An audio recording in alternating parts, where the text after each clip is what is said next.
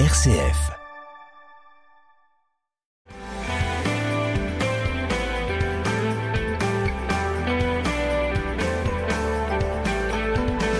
Bonjour à tous, bienvenue dans notre émission Parlons agriculture ou viticulture.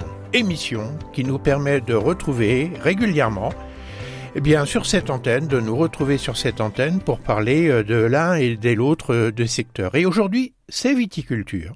Et pour parler viticulture, j'accueille Bertrand Trépeau, qui est vigneron, qui est responsable des marchés euh, viticoles chez CDER, qui est président de diverses associations, dont celle de la promotion des coteaux Vitria. Et donc, Bertrand, je ne résiste pas à la question de vous que, qui brûle mes lèvres là déjà depuis un certain temps.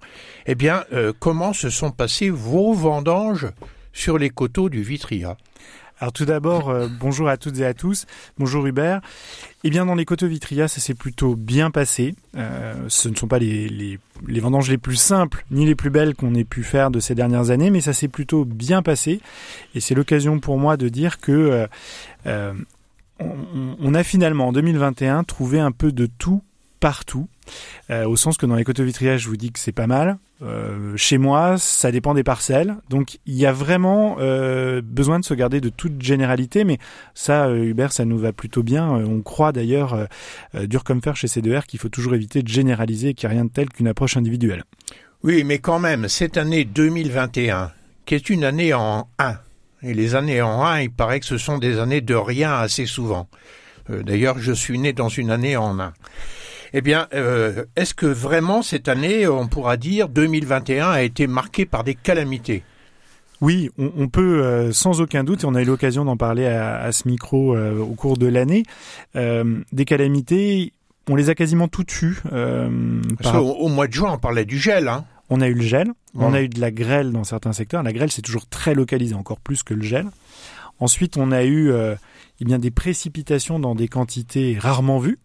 Bah, c'est euh, inimaginable. On a eu une pluviométrie, on a eu l'occasion d'en parler pour l'agriculture avec Jean-Marie Lette, mais les écarts entre 2021 et 2020 ont été énormes. Il y a eu 300 mm de 150 mm en plus en 2021 sur une période très courte. En gros, euh, on a le souvenir qu'il a plus tout le temps, quoi. Si on prend le trimestre mai, juin, juillet, euh, celui qui va encadrer la fleur euh, et, le développement de la grappe, on a eu un record de pluie, je crois, je l'ai lu la semaine dernière, jamais vu en Champagne dans sa quantité d'eau, avec trois fois plus de pluviométrie sur ce trimestre que par exemple par rapport à l'année dernière.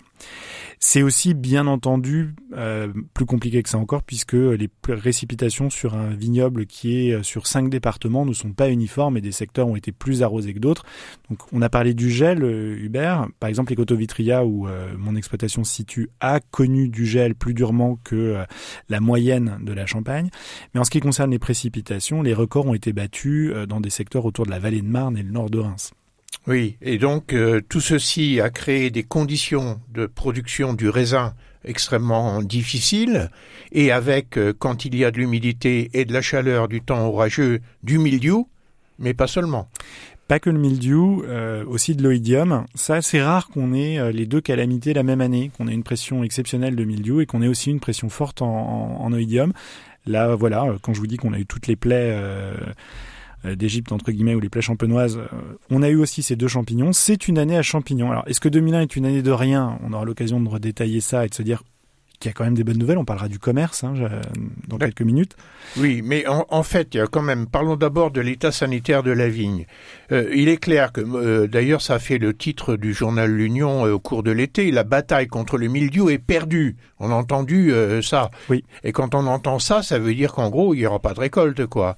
C'était quand même un peu exagéré. Alors c'est un peu exagéré, euh, oui et non. Certains l'ont perdu, voilà, on, ne va pas non plus se cacher. Il y a des personnes qui ne qui n'ont pas fait de récolte ou si peu, euh, et principalement à cause du mildiou. Pourquoi est-ce que certains ont perdu? Pourquoi est-ce que certains ont réussi à, passer à remporter cette bataille? Alors trois choses rapidement. Tout d'abord, je vous l'ai dit, il a plu beaucoup, mais dans certains secteurs encore plus que d'autres. Bah, plus il pleut, plus il est difficile de remporter la bataille tout d'abord. Deuxièmement, euh, ça dépend de son mode de conduite. Est-ce qu'on est en conventionnel, c'est-à-dire qu'on peut utiliser toute la pharmacopée existante et disponible sur le marché? Encore que là, il faut quand même signaler que de plus en plus de produits chimiques sont interdits. Voilà. Je, je, ne parle que de la pharmacopée autorisée. Euh... Oui, bien sûr, mais il n'empêche que les moyens de lutte contre le mildiou se sont réduits, y compris chez les conventionnels, au cours de ces dernières années. Tout à fait. Il nous reste moins de produits. Les produits sont, euh, euh, pour un certain nombre d'entre eux, moins efficaces que ceux qui étaient disponibles avant parce que on, essaye d'éviter euh, la dangerosité à côté pour l'homme de ces produits. Donc on a des produits moins nombreux et puis il y a les, les bio, les biodynamiques qui n'ont carrément pas ces produits-là, mais des produits euh, à base de cuivre et de soufre principalement, qui sont donc des minéraux naturels. Et donc selon son mode de conduite, ben, on n'a pas le même arsenal avec la même efficacité. Puis le troisième paramètre aussi, c'est est-ce que on a tout le matériel sur son exploitation. Je vous prends deux exemples tout bêtes. Euh, à un moment, il a tellement plu qu'il était difficile en enjambeur d'aller dans les vignes. Est-ce qu'on a un chenillard c'est un petit tracteur qui a une chenille, il porte bien son nom, mais qui permet de rentrer beaucoup plus facilement dans une parcelle, même quand on est détrempé, qu'il est dangereux d'y aller avec un, tracteur enjambeur. Tout le monde ne l'a pas. Est-ce qu'on travaille en prestation? Est-ce qu'on a tout le matériel à la maison? Parce que ben, quand il faut retourner très souvent dans les vignes, le prestataire il peut pas être partout tout le temps au même moment. Et puis est-ce qu'on a bien réglé son, son matériel? Parce qu'il suffisait parfois d'une buse euh, mal réglée, mal lavée, etc. pour que le produit soit pas bien déposé et on le payait très cher. Est-ce que ça veut dire, là, vos explications, que finalement, quand on a fait le tour du vignoble juste avant les vendanges, moi j'ai été frappé par les écarts d'état sanitaire des vignes d'une parcelle à l'autre? Est-ce que ça veut dire que c'est la qualité du vigneron et son attention et la précision et les moyens d'intervention qu'il sait mettre en œuvre qui fait la différence cette année? J'ai envie de dire heureusement euh, quelque part Hubert que euh, des années qui sont plus techniques, on parle parfois d'années de vigneron, ben, font une différence entre euh, euh la, la, réactivité et la disponibilité. Mais d'un autre côté, on en a aussi euh, eu l'occasion d'en parler, les exploitations viticoles champenoises sont très petites, très morcelées. Des fois, on a du vignoble sur plusieurs villages, pas tout autour de son exploitation. Donc ça, c'est quand même dès le départ dans le, jeu de cartes avec lequel on va essayer de participer à la partie viticole de l'année. Tout le monde n'a pas la même main, si je puis dire. Tout le monde n'a pas la même facilité. Donc plutôt, quand on dit c'est une année de vigneron, je voudrais pas qu'on laisse croire que ceux qui n'auront pas de rendement cette année ou très peu sont des mauvais vignerons. C'est quand même plus compliqué que ça. Oui, on est d'accord, mais il n'empêche que la qualité première qu'il fallait cette année pour avoir des raisins de qualité, c'était quand même un suivi technique d'une grande attention, et ce sont plutôt les experts dans ce domaine-là qui s'en sortent le mieux. Je voudrais rajouter juste un point, c'est que on a parlé de mai, juin, juillet. En juillet, autour du 14 juillet, on a pris des journées avec tellement d'eau tellement d'eau. Euh, C'était les orages équatoriaux.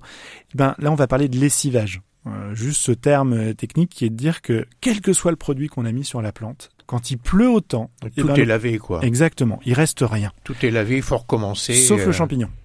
Oui, voilà, voilà. c'est ça qui est important. Et donc, euh, quand même, aujourd'hui en Champagne, il y a quand même beaucoup de pratiques différentes pour euh, faire pousser la vigne et le raisin. Est-ce qu'on peut dire qu'une année comme celle-ci remettrait en cause euh, le bio et la biodynamique en, en particulier? Oui, parce que pour des exploitations qui sont en, conversion ou même qui sont en bio, hein, et de se dire, euh, eh ben, la résilience de mon exploitation ou l'adaptation de mon exploitation à ce type d'événement euh, d'année très compliquée avec une pression de champignons très élevée fait que euh, je peux ne pas faire de vendange ou très peu. Je vais donc avoir cette fameuse réserve individuelle. Vous savez, c'est ces raisins qu'on a pu mettre de côté les bonnes années pour venir compenser les mauvaises. Maximum Sauf... 8000 kilos par hectare. Ça. C'est ça, et c'est un, un, fusil à un coup. C'est-à-dire qu'une fois qu'on l'a utilisé, parce qu'on a fait une très très petite vendange, euh, il faut tout le temps de le reconstituer. On ne peut pas euh, succéder plusieurs petites vendanges. Alors justement, cette année, on avait le droit de récolter 10 000 euh, kilos sur l'ensemble de la Champagne. C'est ça. Euh, ceux qui n'ont pas récolté 10 000 kilos, ils vont aller puiser dans cette réserve de 8 000 kilos. S'ils l'ont. S'ils si, si en ont encore Exactement. Elle est individuelle, cette réserve. Donc chaque exploitation a son propre compte qui euh, va jusqu'à ces fameux 8000 kilos. Mais des fois, pour des histoires de, de replantation, d'arrachage de vignes, pour des histoires de ou de grêle localisée, toutes les exploitations n'ont pas le même niveau et n'étaient pas au, au, au maximum de cette réserve. Alors, par rapport à ces 10 000 kilos qui, semble-t-il, contentaient tout le monde cette année, puisque globalement, euh, beaucoup voyaient ne, ne, pas avoir la possibilité de récolter plus que ces 10 000 kilos. Alors, est-ce qu'on va les atteindre globalement sur la Champagne? Le rendement agronomique, avant, en début de vendange, était estimé autour de 7000 kilos. Alors, on, la réalité va pas être loin de, ce chiffre-là, mais on peut avoir quelques centaines en plus ou quelques centaines en moins de kilos hectares. D'un côté par l'état sanitaire, parce qu'il y a eu beaucoup de tri cette année. C'est une vendange qui est aussi éprouvante pour les vignerons et pour les cueilleurs, puisqu'il a fallu trier, notamment à cause du, euh, de l'oïdium. Et puis, euh, on peut avoir des bonnes nouvelles parce qu'il est un peu plu pendant les vendanges. Et la pluie pendant les vendanges, ben, ça fait apparaître, ça permet de faire grossir un peu le raisin et ça fait apparaître quelques kilos. Donc en fait, euh, on est en train de dire que on a une vendange très hétérogène en termes de quantité selon les endroits du vignoble, selon euh, le fait que c'était gelé, selon qu'il a plu plus ou moins, qu'on a traité plus ou moins bien et suivi technique plus ou moins bien, et globalement on va avoir une vendange qui va être en dessous des 10 000 kilos sur euh, la moyenne générale de la Champagne. C'est ça. Donc on aura moins de vin à vendre mais peut-être que c'est une chance après la crise Covid qu'on vient de connaître. Mais avant de parler de ça, j'aimerais qu'on parle de la qualité, parce que finalement, le champagne qu'on boit, il dépend du vin qu'on met dans les cuves et des assemblages qu'on va faire. Alors, quel est, euh, qu'est-ce qui s'est dit autour des pressoirs cette année-là? Eh bien, euh, plutôt une bonne, euh, une bonne nouvelle, un bon sentiment côté qualité. Alors la vendange, ce qu'on peut faire pour la qualité, c'est la dégustation de baies tout d'abord, euh, et ensuite ce sont Donc est-ce que le raisin est bon sur la vigne? Voilà, ça nous aide pour trouver la maturité et on commence à avoir déjà la perception de la quantité de sucre qui est euh, correcte, qui est plutôt bonne, et de l'équilibre avec l'acide. En fait, ce qui va, ce qui est important dans cette dégustation, c'est justement d'avoir de l'équilibre. On veut pas des raisins trop acides, on veut pas des raisins trop sucrés, on veut à la fois du sucré et de l'acide dans une forme d'équilibre. Alors ça, c'est situé comment là cette année? En, termes de degrés, on va rentrer euh, autour de 10 degrés. On n'est pas sur, euh, on n'a pas eu un été caniculaire. Donc il fallait faire 9 au moins, au minimum. Au moins, on va avoir l'opportunité d'avoir des degrés un peu plus élevés que que ça, étant mieux. Après, on n'atteindra pas les degrés des dernières années. Alors ça se joue à 0,5, ça se joue. Mais le degré, c'est un potentiel de précurseur, de précurseur d'arôme. Donc ça a vraiment son importance. Euh, et, l'acidité, c'est vraiment de la, c'est plus de l'équilibre. Je vous dis ça parce que chaque année, euh, j'essaye de retenir à titre personnel les degrés de d'acide fort et d'acide faible, etc. Et les œnologues me répètent ah oui, mais ça c'est les acides de dosage. C'est pas pareil que ce qu'on percevra à la dégustation lors des vinifications. Donc euh, mon cerveau étant paresseux, je ne retiens pas les degrés d'acide qui sont visés euh, par les uns et les autres. Je sais surtout que c'est cet équilibre et qu'on le vérifiera. Rendez-vous d'ailleurs euh, au mois de décembre, quand on aura vinifié les vins, décembre, janvier, qu'on s'apprêtera à faire les assemblages. Là, on verra de quel bois se chauffe cette vendange de Alors, Est-ce que c'est une vendange où on reparle du sucre cette année? On peut pas dire que ce soit une vendange où on, parle de tri cette année avant. On parle du tri, donc de façon à avoir des raisins qui arrivent sur le pressoir les plus beaux possibles. Mm on a le jus qui arrive, on a un degré alcoolique qui est quand même euh, qui doit faire plus que 9, quelquefois c'est un peu juste. Bon, ça devrait aller, mais oui. Ça devrait aller, mais est-ce que euh, ce qui est autorisé en Champagne, c'est-à-dire euh, mettre un peu de sucre pour obtenir ce, ce qu'on veut, est-ce que cette année il y a un peu plus de sucre que les années antérieures, j'imagine? On dit que oui, et, et ensuite il y a un calcul économique, c'est que effectivement rajouter un peu de sucre quand la vendange est un peu faible en degré, le mettre du sucre de faire ce qu'on appelle donc de la chaptalisation, hein, c'est pas un gros mot, mais euh, on en faisait de moins en moins en Champagne parce que les étés étaient de plus en plus chauds et le sucre résiduel était de plus en plus élevé. Bah, c'est aussi une façon d'avoir un peu de volume euh, qu'on gagne lors des vinifications. Alors, ça sera peut-être euh, une des bonnes conséquences, mais qu'on n'appelle pas de nos voeux hein, en Champagne. Donc, on conclut cette première partie en disant globalement une vendange très compliquée, un cycle végétatif compliqué et au final, quand même, euh, toute l'expertise des vignerons champenois a fait que on a euh, dans les cuves quelque chose qui va nous permettre de travailler sur le futur. On se retrouve dans un petit instant. RCF est disponible sur les enceintes connectées Alexa et Google Home. Dès à présent, écoutez le programme national ou local en direct vous pouvez aussi demander la fréquence de la radio RCF dans la ville de votre choix et réécouter en podcast les dernières émissions diffusées. Avec les enceintes connectées Alexa et Google Home, RCF est à votre écoute.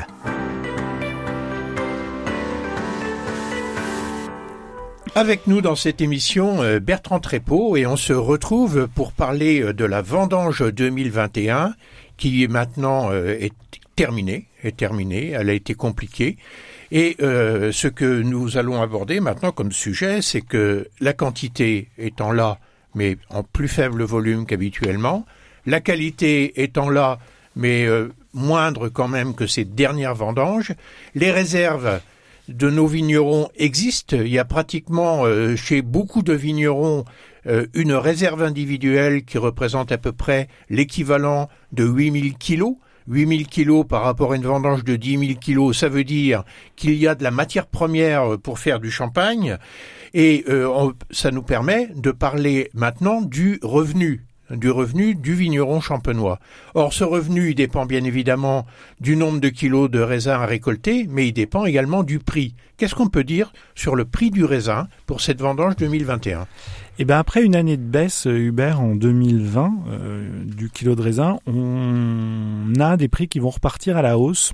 Alors la perception, parce que grosso modo, le, prix du, kilo de raisin, il est encadré dans des contrats pluriannuels avec des clauses d'indexation. On a eu l'occasion aussi euh, d'aller parler de ça une fois dans le détail. Mais et il y a un marché qui volumétriquement est plus petit, qu'on appelle le libre, et qui permet de prendre une tendance. C'est-à-dire sur les raisins qui ne sont pas sous contrat et de voir à quel point des opérateurs sont acheteurs.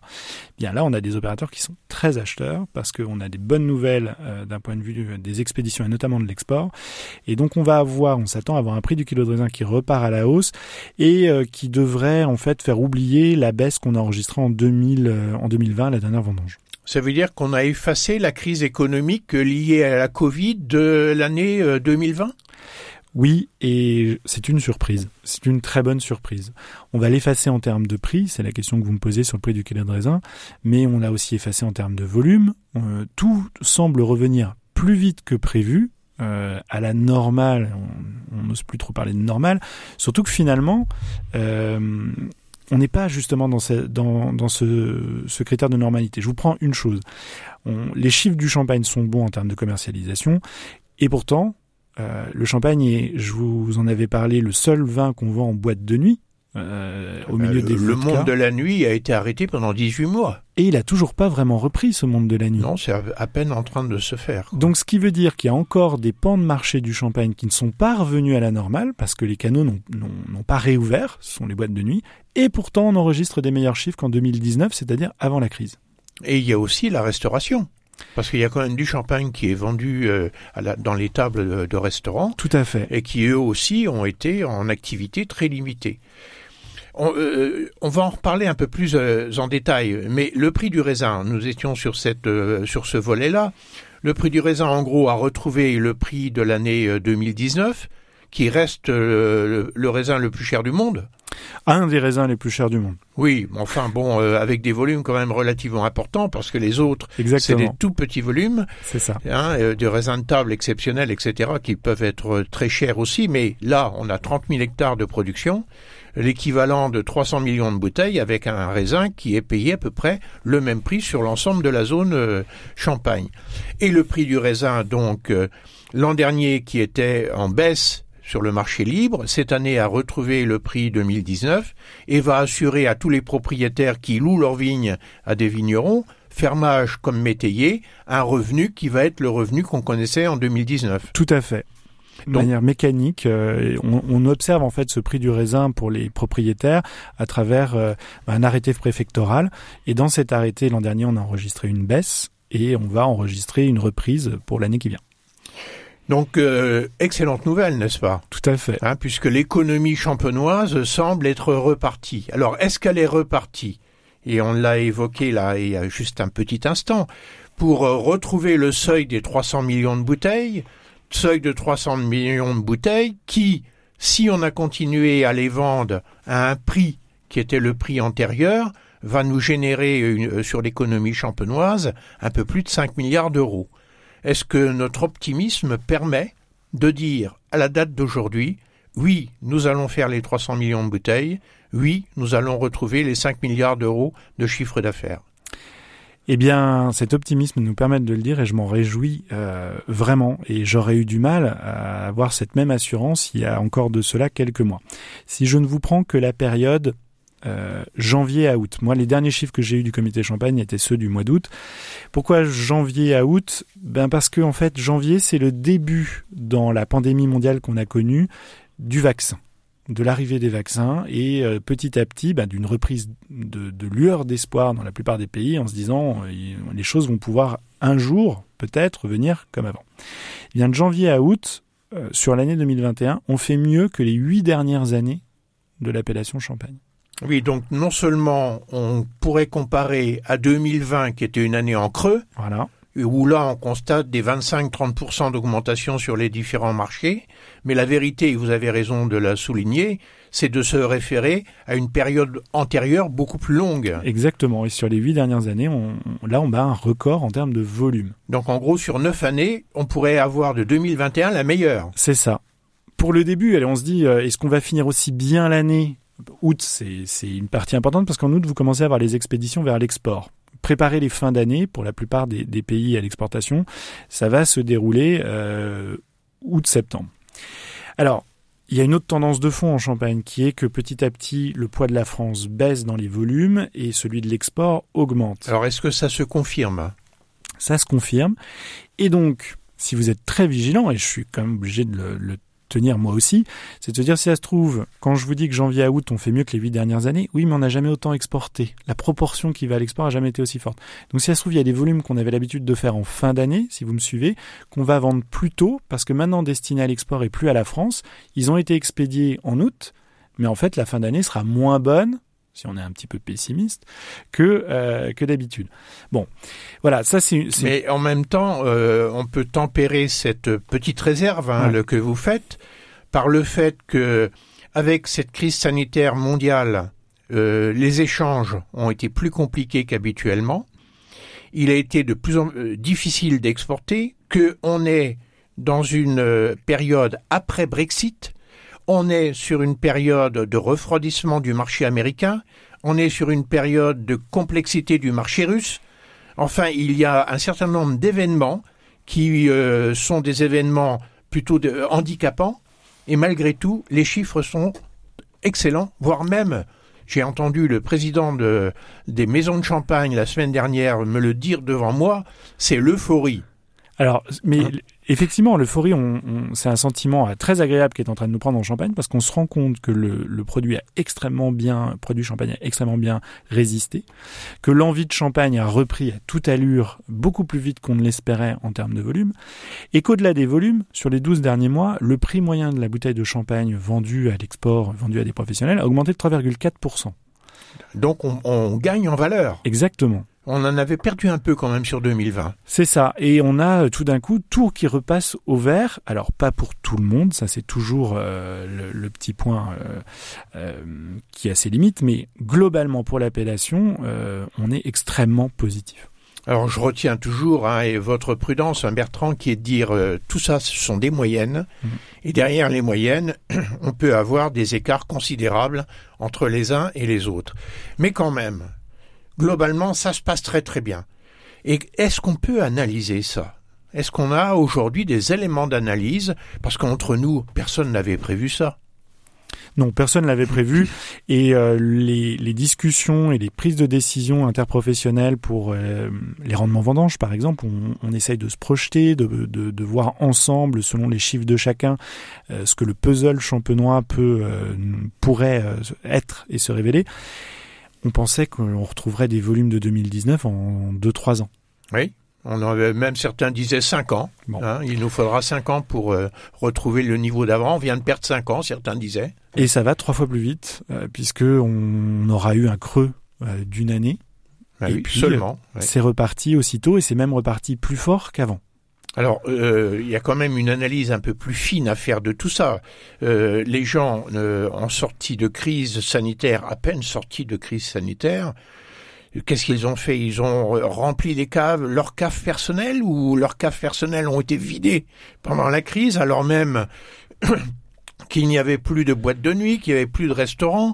Ils se sont fait plaisir à la maison. Qu'est-ce qui s'est passé? Je crois que la surprise, elle est exactement là, Hubert. C'était nous, champenois, on, se voyait comme un, produit euh, avec un positionnement euh, premium qui euh, nous mettait dans les boîtes de nuit, elles étaient fermées, nous mettait dans les compagnies aériennes comme la boisson des premières classes et des business class, il n'y a plus d'avions qui volaient, qui nous mettait dans l'apéro du resto étoilé et les restaurants étaient fermés.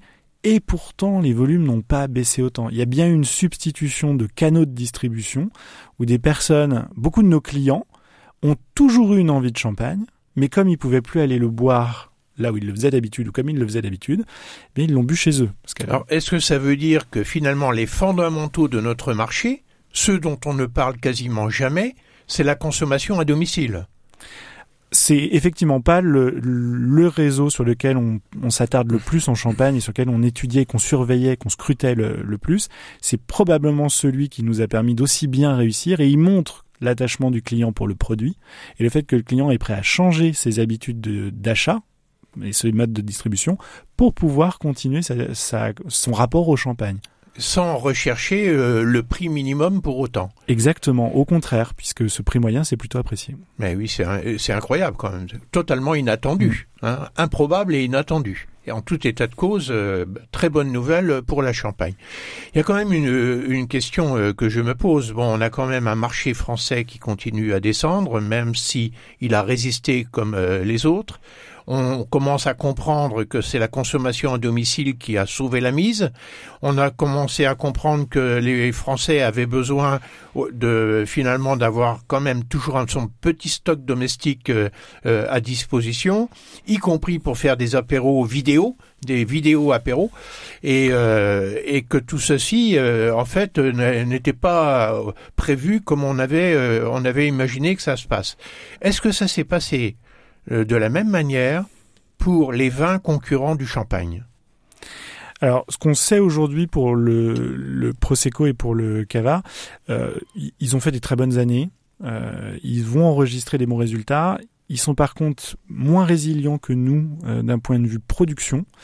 Alors, c'est aussi que ils ont eu une mauvaise année culturelle des fois pour des raisons aussi. très diverses. Euh, en, bah, en, Espagne et en Italie, ils ont manqué d'eau. Hein, c'est tout l'inverse de nous. Mais du coup, ils vont avoir des petites récoltes. Ils n'ont pas ce système de réserve individuelle, de stock des vins qui permet euh, qualitativement et quantitativement quand même à, au, vaisseau champagne de se euh, d'être très résistant. Donc ils vont avoir des dérégulations de marché d'approvisionnement très compliquées pour l'année qui vient, mais les performances commerciales étaient bonnes. D'accord. Donc euh, euh, on, peut dire que tout le monde se retrouve euh, sur la même ligne de départ dans le marché concurrentiel euh, de demain. Eh bien, ce tour d'horizon est particulièrement intéressant. Il nous permet de voir que malgré des conditions climatiques et sanitaires très compliquées, finalement, la Champagne va s'en sortir par la technicité de ses vignerons, Hein, par la qualité technique, y compris dans des contextes où le bio se développe, n'est pas remis en question finalement cette année, mmh. parce qu'on a entendu des responsables de grandes maisons de dire euh, oui cette année ça a été très difficile pour le bio, mais il est hors de question de, de, le remettre en question. Et donc euh, euh, on est dans ce contexte-là au niveau de la production en tant que tel des raisins. On a la réserve qui est quelque chose d'unique au monde et qui est la plus belle invention qu'on ait jamais faite pour l'économie champenoise. Et on a la surprise générale, il faut le dire, des marchés qui sont dans une, dynamique de reprise que personne n'avait imaginée. Alors, Bertrand, moi ce que je vous propose, c'est de nous retrouver euh, au mois de novembre et on fera le point pour savoir si euh, votre petite réserve là sur le fait que la dynamique euh, est peut-être anticipée par rapport aux ventes de fin d'année, mais qui sont la réussite des volumes euh, de la Champagne. Et puis on pourra faire une approche globale comme on a le plaisir de le faire avec vous régulièrement. Voilà. Merci beaucoup Bertrand. Merci à vous. Et on donne rendez-vous à nos auditeurs régulièrement sur RCF pour parler de l'économie champenoise. À très bientôt sur RCF.